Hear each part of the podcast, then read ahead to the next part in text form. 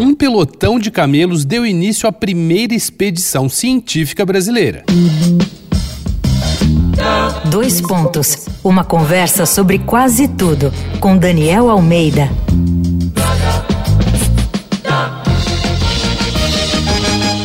Na série Ao Infinito e Além, aqui do Dois Pontos, o assunto são grandes aventuras exploratórias. Malucos admiráveis que se jogaram no desconhecido. Por isso, vamos falar de camelos no Ceará.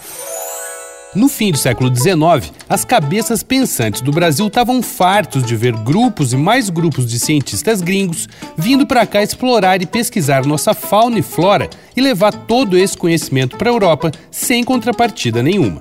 Contando com o espírito científico de D. Pedro II, os membros do Instituto Histórico e Geográfico Brasileiro bolaram uma expedição própria para registrar a fauna, a flora, a topografia e os costumes do país a partir de uma perspectiva nacional. A aventura começaria em Fortaleza e iria em direção a Caatinga. E houve só o time que integrava essa aventura o médico botânico Freire Alemão, que trocava cartas com grandes naturalistas da Europa, o poeta Gonçalves Dias, que também era etnógrafo, o futuro barão de Capanema, engenheiro e mineralogista, e Manuel Ferreira Lagos, do Museu Nacional, que cuidaria do levantamento zoológico.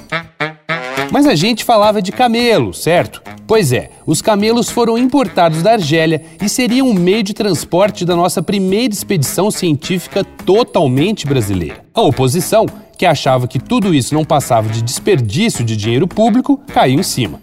Sem falar dos boatos que corriam na corte de que nossos cientistas ficaram encantados com as viçosas moçoilas cearenses e, inclusive, montaram uma casa para tornar a coisa toda mais confortável. Quanto aos camelos, depois de alguns test drives, ficou claro que daria um baita trabalho adaptar a espécie para esse tipo de empreitada e foram dispensados. Mas essa história incrível é contada em detalhes, humor fino e minúcia histórica no livro 14 Camelos para o Ceará, a história da primeira expedição científica brasileira do jornalista Delmo Moreira.